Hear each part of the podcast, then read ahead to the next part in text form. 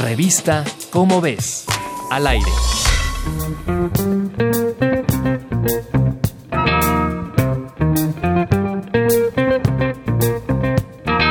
A veces, por mucho que queramos evitarlo, caemos seducidos por todas las cosas deliciosas llenas de grasa y azúcares. Las quesadillas, las papas fritas, los tacos de la esquina que acostumbramos por las noches, el pan dulce, el refresco y cantidad de sabores que nos agradan.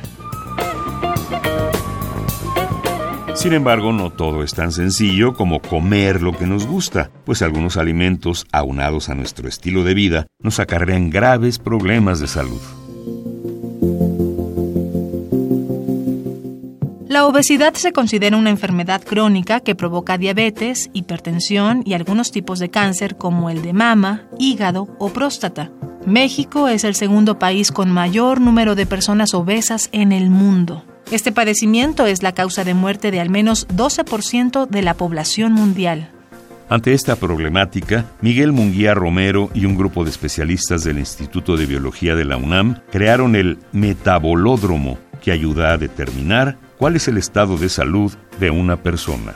Esta herramienta te dice qué variables se encuentran en niveles normales y si una persona padece síndrome metabólico, el cual ocasiona muchas más enfermedades. Además, se desarrolló un sitio web para que las personas diagnosticadas con esta herramienta reciban recomendaciones sobre cómo evaluar el peso, cómo mejorar la salud y los hábitos alimentarios.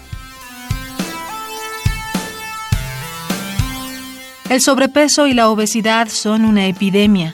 También lo son las enfermedades que se derivan de ello. Por esta razón se recomienda que la dieta diaria no exceda las cantidades necesarias de azúcar y hacer ejercicio.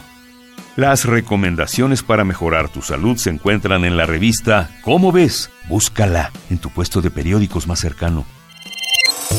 Revista Cómo ves. Al aire.